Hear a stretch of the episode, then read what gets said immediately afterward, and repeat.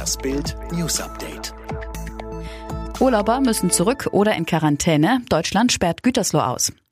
Von Schleswig-Holstein bis Bayern. Menschen, die aus der Heimat der von der Corona-Masseninfektion geplagten Fleischfabrik Tönnies kommen, sind unerwünscht. Sie werden entweder aus Urlaubsgebieten nach Hause geschickt oder müssen in Quarantäne. Bild listet die Regeln der einzelnen Bundesländer für Menschen aus Gütersloh auf. Nach Schande von Stuttgart, diese fünf Dinge müssen sich jetzt ändern. Sie gingen auf Polizeibeamte los, plünderten Geschäfte, zogen enthemmt durch die Straßen der Innenstadt. Die Randalierer der Stuttgarter Gewaltnacht. Die Entrüstung über die Skandalnacht ist groß. Bild sagt, was jetzt sofort geschehen muss, damit sich diese Szenen in keiner deutschen Innenstadt je wiederholen.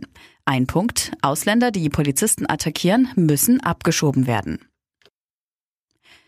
Sollten die EU-Grenzen im Sommer wieder für Menschen aus Nicht-EU-Ländern geöffnet werden, könnten US-Bürger das Nachsehen haben. Die Europäische Union erwägt, Amerikanern nach einer schrittweisen Öffnung der EU-Außengrenzen ab dem 1. Juli wegen der Corona-Krise weiterhin die Einreise zu verwehren.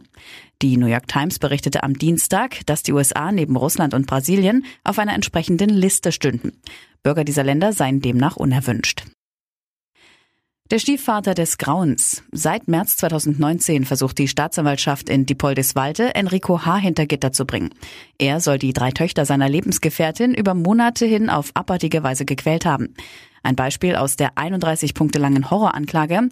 Er habe die Mädchen gezwungen, Reinigungsmittel oder seinen mit Wasser verdünnten Urin zu trinken. Der Skandal, der Stiefvater des Grauens ist weiterhin frei.